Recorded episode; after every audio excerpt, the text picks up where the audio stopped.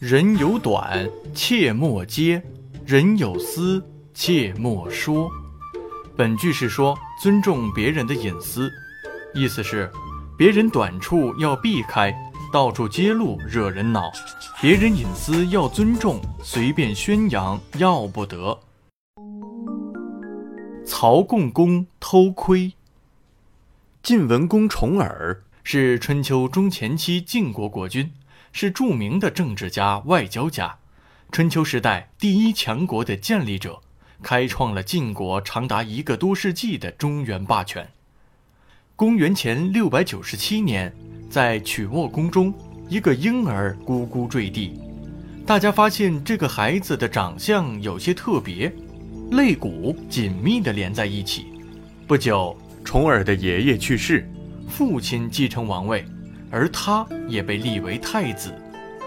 重耳虽贤。可是弟弟申生有很有势力的外公做后盾，地位日益提高，也逐渐开始了对重耳的迫害。无奈之下，重耳不得不开始了他十九年的流亡生涯。重耳流亡过程中，先后到过很多国家，受到不同的待遇。然而，最不能忍受的是曹国的国君曹共公。这一年。重耳一行人离开齐国，到了曹国。曹共公听说重耳的肋骨是畸形的，竟然和他的王后宫女们策划在重耳洗澡的时候偷看他的肋骨。其实，不管是在古代还是现代，偷看别人洗澡都是很不尊重别人隐私的行为。何况重耳身有畸形，他更希望得到别人的理解和尊重。然而，曹共公却完全不顾这些。后来，当重耳洗澡的时候，曹共公和王后等人便躲在纱帘后面，看重耳的肋骨到底是怎么样的，并不时地发出嗤嗤的笑声。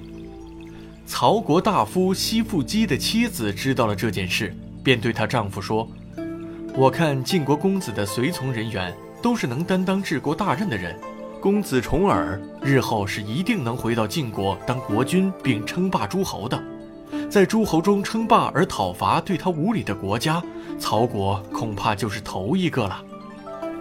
果然如此，曹共公偷看他洗澡的行为严重惹恼了重耳。重耳觉得自己受了奇耻大辱，痛恨曹共公到了极点，于是迅速离开了曹国，并暗暗下决心一定报复曹国。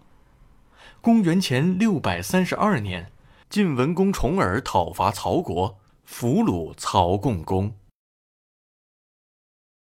为了满足自己的好奇心，身为一个国君，竟然去偷看别人洗澡，偷窥别人的隐私，这种不尊重别人隐私的行为，是必然会招致大祸的。